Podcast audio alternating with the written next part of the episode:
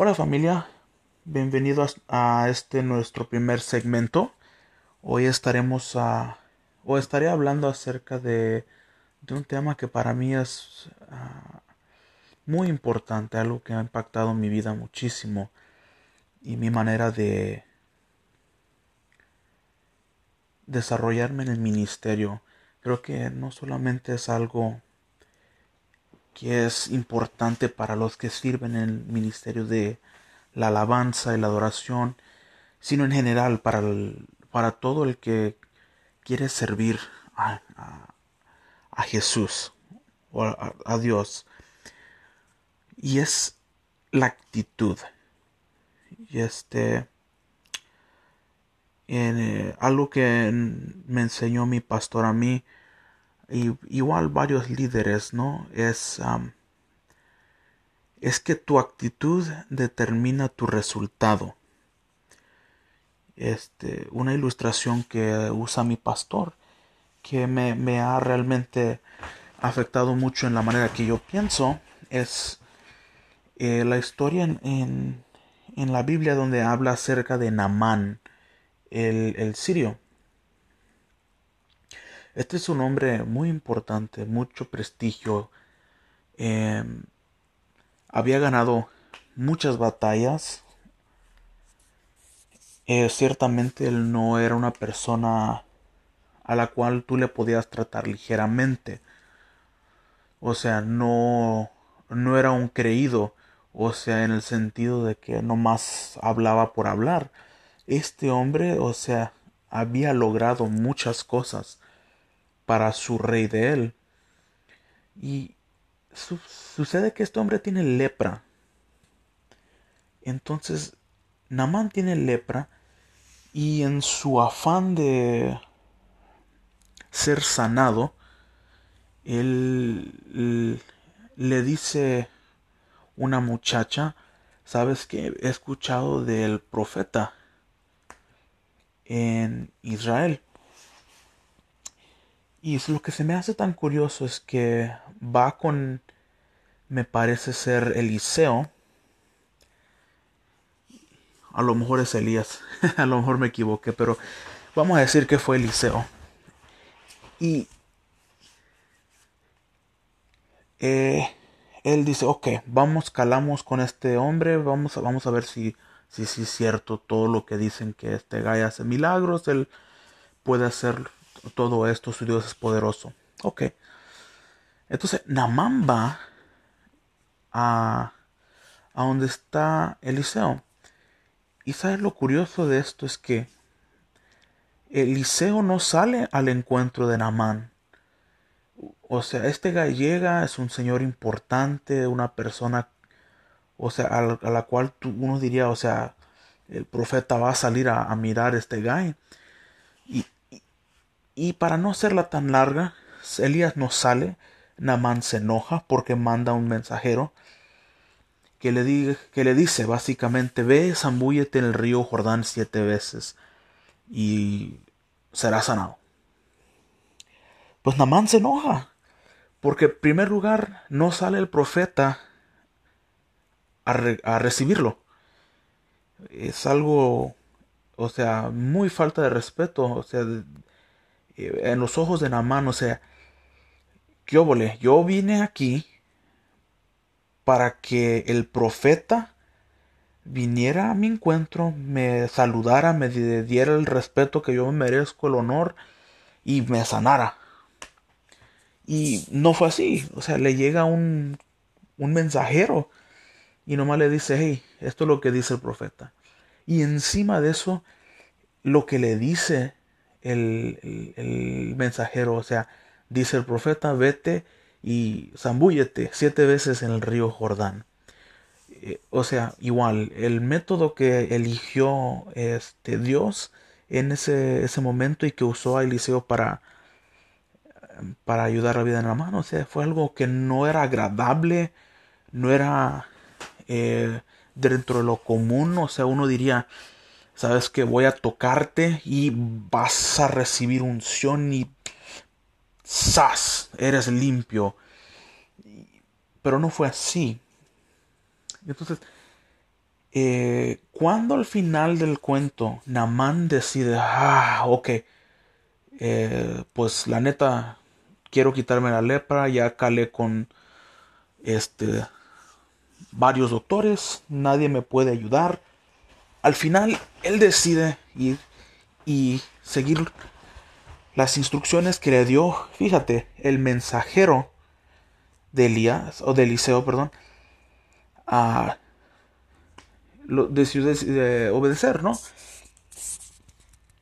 Lo que a mí me impresiona es, y lo que yo saco de esto, es la actitud de Namán. Em, creo que esto lo hemos visto en, en, diferentes ocasiones. Y a lo lo, lo hemos sentido, y creo que yo me incluyo en eso, donde eh, a veces nosotros queremos que nos digan las cosas directas y que, o sea, nos sentimos lo suficiente maduro, hemos pasado diferentes pruebas, ya pasamos diferentes etapas y a veces queremos que nuestro líder, nuestro pastor directamente venga a nosotros y nos diga, sabes que aquí está la solución a tu problema o esta es la respuesta que tú querías y y a veces no viene el pastor o no viene la persona adecuada que tú tenías en tu mente, ¿verdad? Eh, en lugar del pastor, el pastor manda a un guy que jamás en tu vida has visto, o que sirve en el ministerio de los sugieres, o que sirve limpiando los baños, y este cuate te viene y te dice, mira, esto es lo que dice el pastor, o esto es lo que dice el líder, o lo que sea, o, ¿verdad? O el pastor mismo le dice a alguien, ¿sabes qué? Estás bajo la autoridad de esta persona y punto, se acabó. Y te dan unas instrucciones que, híjole, como que no son muy agradables. Eh, me ha tocado ver en, en, algunas ocasiones como yo mismo he sufrido de esos, esos síntomas, ¿no?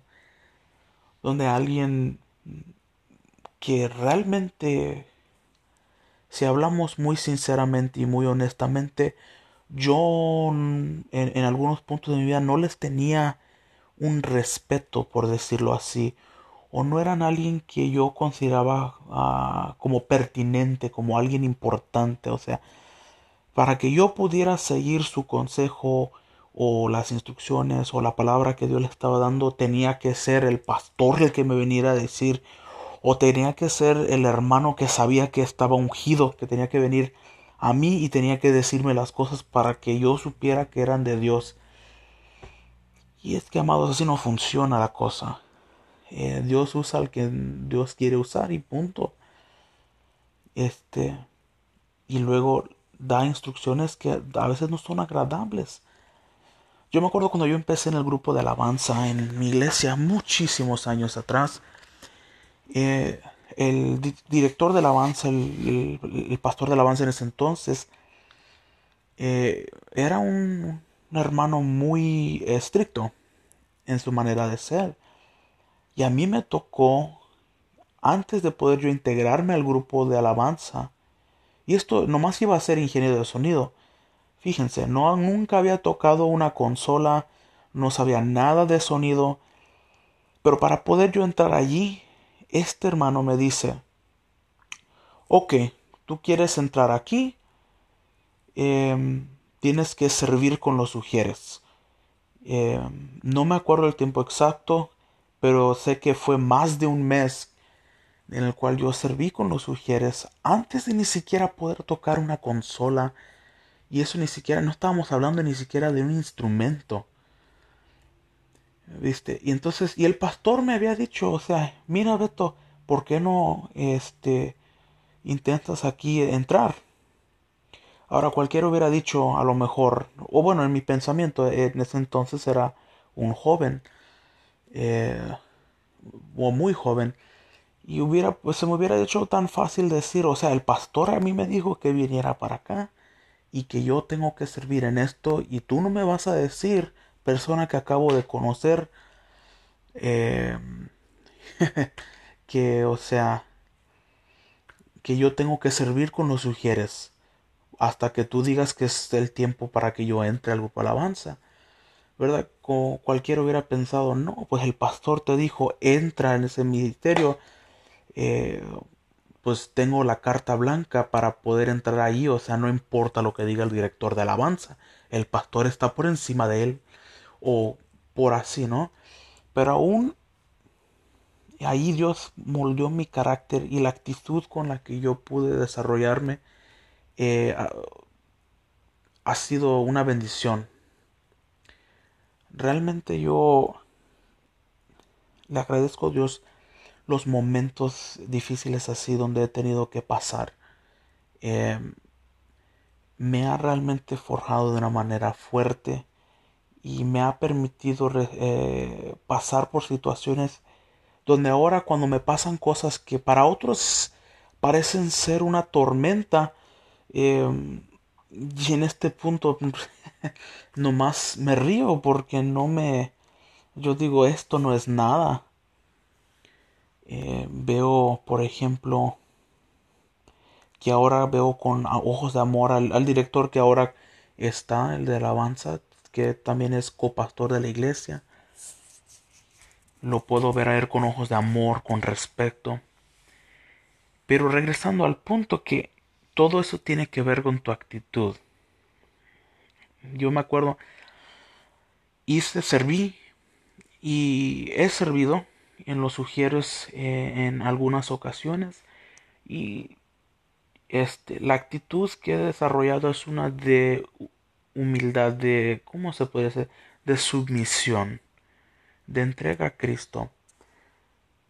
Porque en eso realmente está enfocado todo esto de poder someterse los unos a los otros, como dice en la Biblia, y de esa manera honrar a la autoridad que Dios pone sobre nosotros.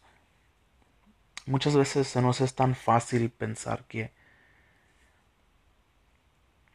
que porque Dios te dio un llamado, solamente Dios o ciertas personas que tú consideras importante te pueden dirigir. Y, eso no es verdad.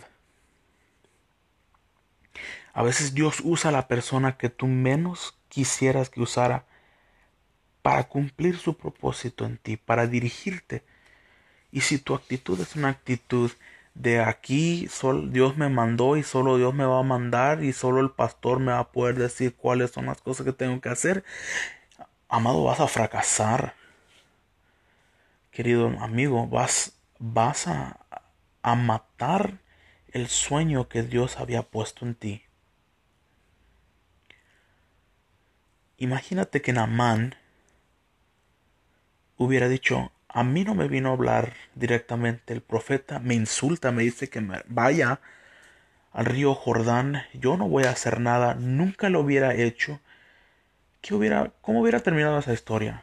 Namán hubiera muerto de la, la lepra quizá sin nunca haber visto cumplido el, propósito de Dios en su vida.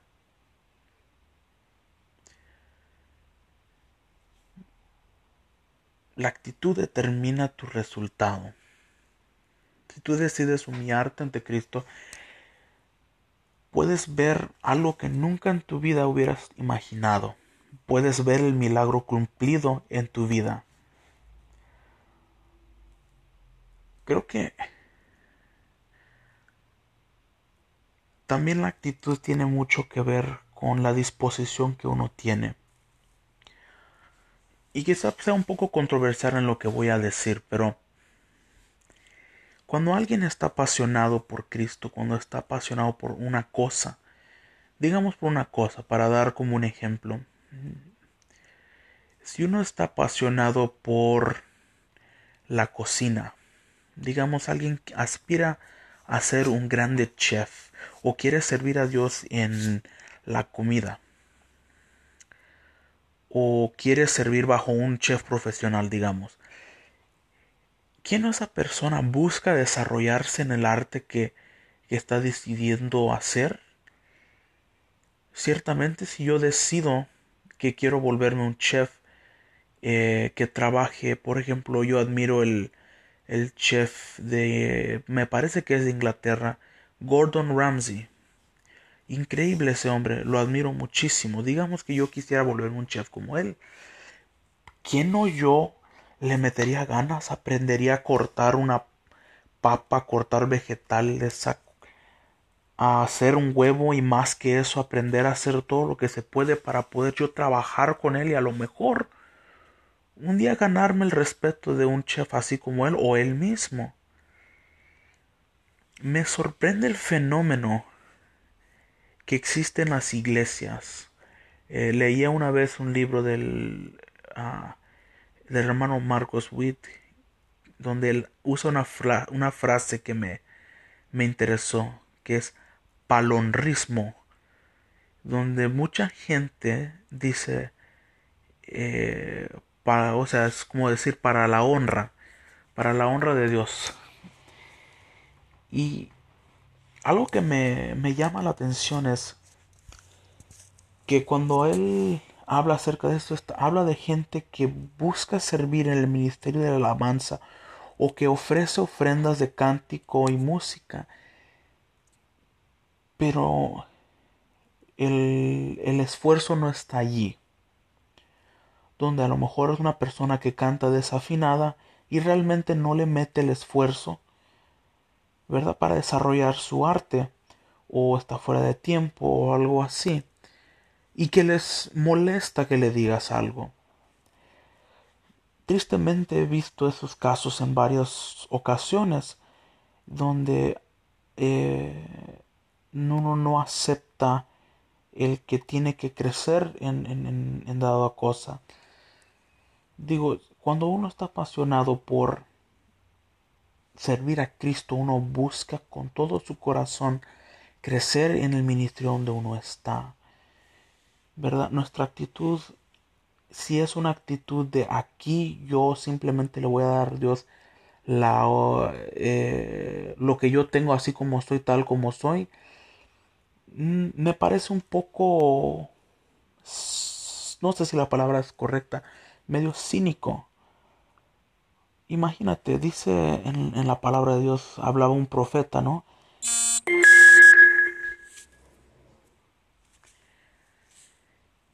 Que le decía a, al pueblo de Israel, dice, de cómo ellos le estaban ofreciendo a Dios sacrificios de animales imperfectos con deficiencias eh, y, ofrendas que no eran completas y no eran agradables y al, al, pueblo no le importaba. Él decía, ofrécele eso a tus gobernantes.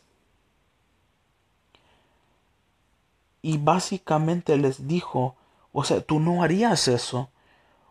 Ahora, yo me imagino, y esa es la, la actitud que yo tengo, de que estamos dándole alabanza y adoración a nuestro rey al Rey de Reyes, el Señor de Señores, a Dios mismo, el Creador de todo. Yo a veces tengo que, pensar, el esfuerzo que yo le meto a lo que yo le estoy dando a Dios, ¿sería siquiera digno para el gobernante local?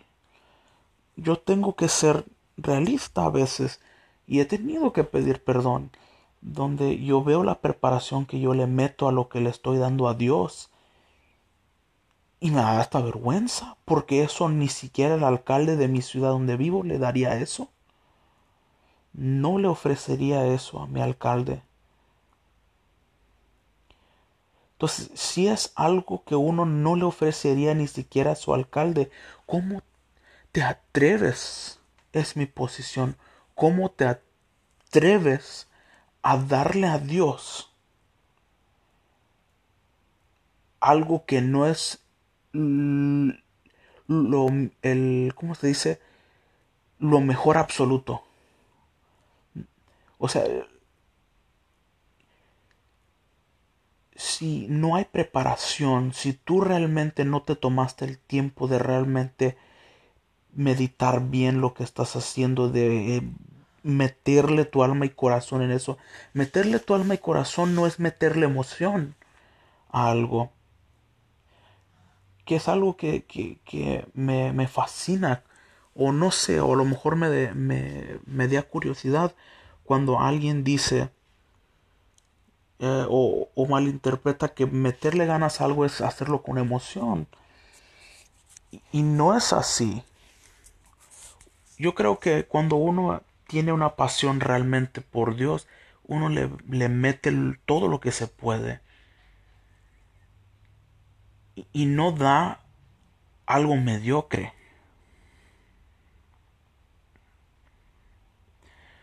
Viste, cuando Jesús murió en la cruz por nosotros, Él nos dio a medias. Él se dio todo. Entonces a veces a mí me, sorprende cómo vamos a darle a Dios eh, algo mediocre.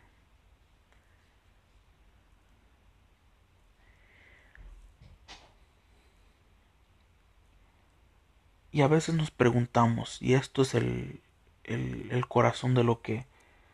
Esto es lo que me conmueve el corazón.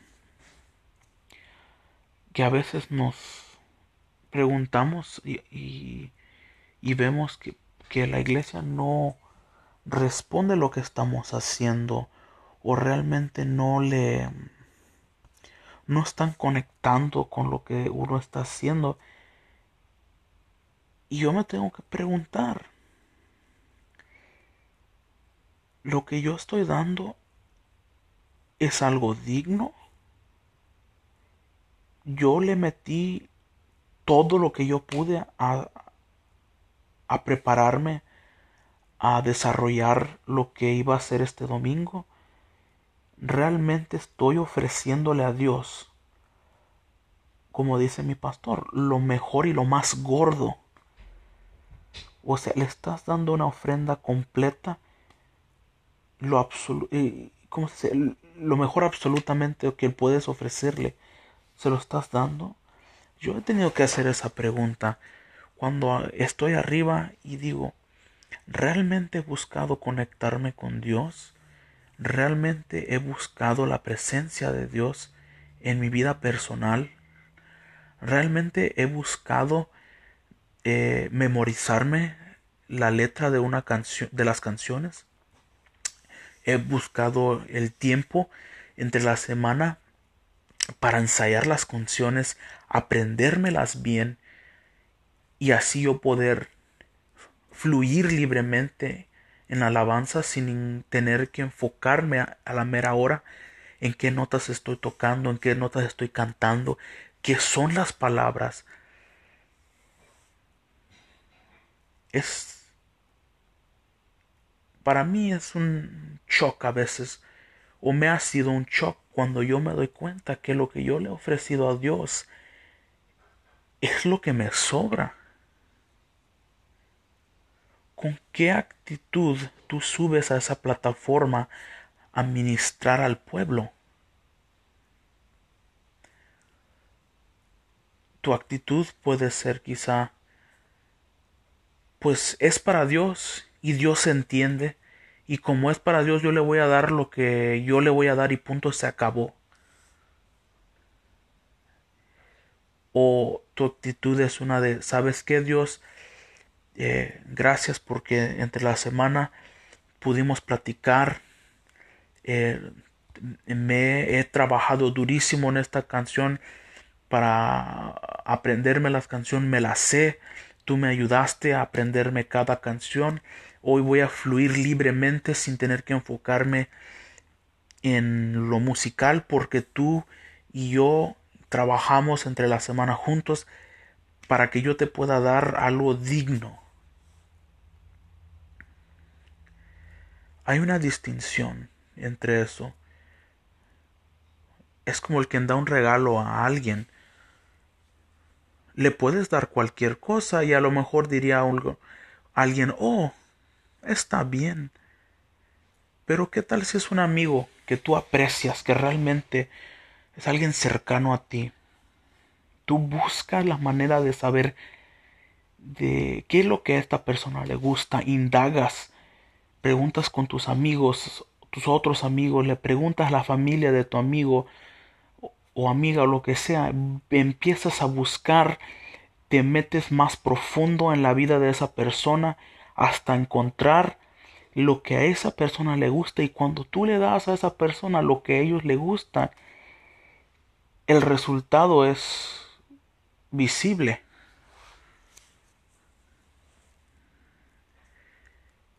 Ciertamente no podemos darle a Dios una actitud de mediocridad. No podemos ser altivos. No podemos ser personas que simplemente eh, somos egoístas. No podemos ser egoístas. Por eso me, inspira mucho la vida de David, que como a través de, de de toda su vida, él supo cómo entrar con la actitud correcta ante la presencia de Dios. Aun cuando cometió errores, lo primero que hacía David es humillarse ante Dios. Cuando él cometió adulterio, llega, lo confronta el profeta Natán, lo primero que hace es que se arrodilla y pide perdón lo primero que hace cuando entra al arca de Jehová es que deja todo, absolutamente todo, todo, todo, y empieza a alabar y adorar al Señor bailando y cantando y oh, deshaciéndose enfrente del arca en la presencia de Dios. Dios busca adoradores en espíritu y verdad. Y yo pienso que que nuestra actitud define realmente el resultado que nosotros recibimos al adorar. Y no solamente al adorar en general. Cuando nuestra actitud es una actitud de gratitud hacia Dios, donde realmente nosotros estamos entregados al cien, el resultado se ve. A lo mejor no toda la congregación va a, corresponder o va a unirse contigo. Pasa a veces. Hay gente que simplemente le cuesta.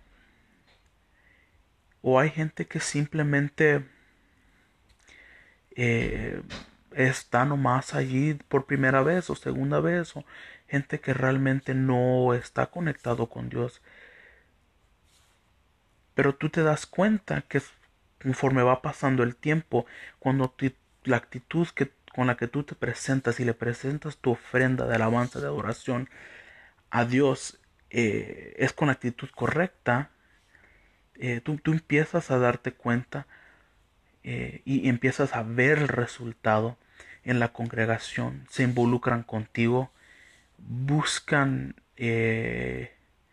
aprender en su tiempo personal, te hacen preguntas o empiezan a indagar con otras personas o empiezan a buscar en la Biblia lo que implica la adoración en su vida o empiezan a ser inspirados a buscar más de Dios porque se dan cuenta que la ofrenda que tú das a Dios es genuina.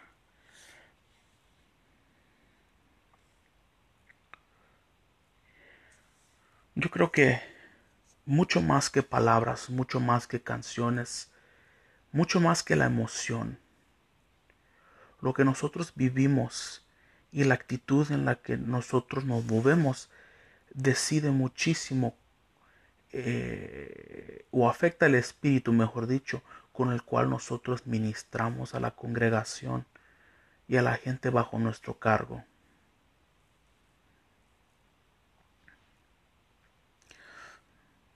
quiero nomás dejar con un pensamiento a ustedes y quizás suena como un poco de regaño, pero nomás estos son mis pensamientos personales en el asunto.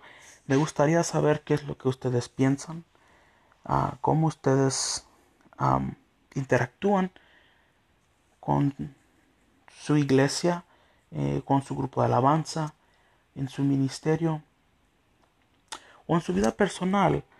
Eh, me me daría muchísimo gusto saber sus pensamientos, obviamente expuesto a algunos de los míos, pero yo creo, ¿verdad? Con mi último, eh, esta parte, esta última parte, perdón, que Dios se merece lo mejor. Y cuando nosotros eh, somos realmente agradecidos y tenemos una, una actitud de agradecimiento hacia Dios, mm, los resultados son hermosísimos. Hermosísimos. Bueno familia, nos dejamos por esta vez. Que Dios les siga bendiciendo, los siga usando donde quiera que ustedes estén. Los amo mucho. En el amor de Cristo. Hasta la próxima.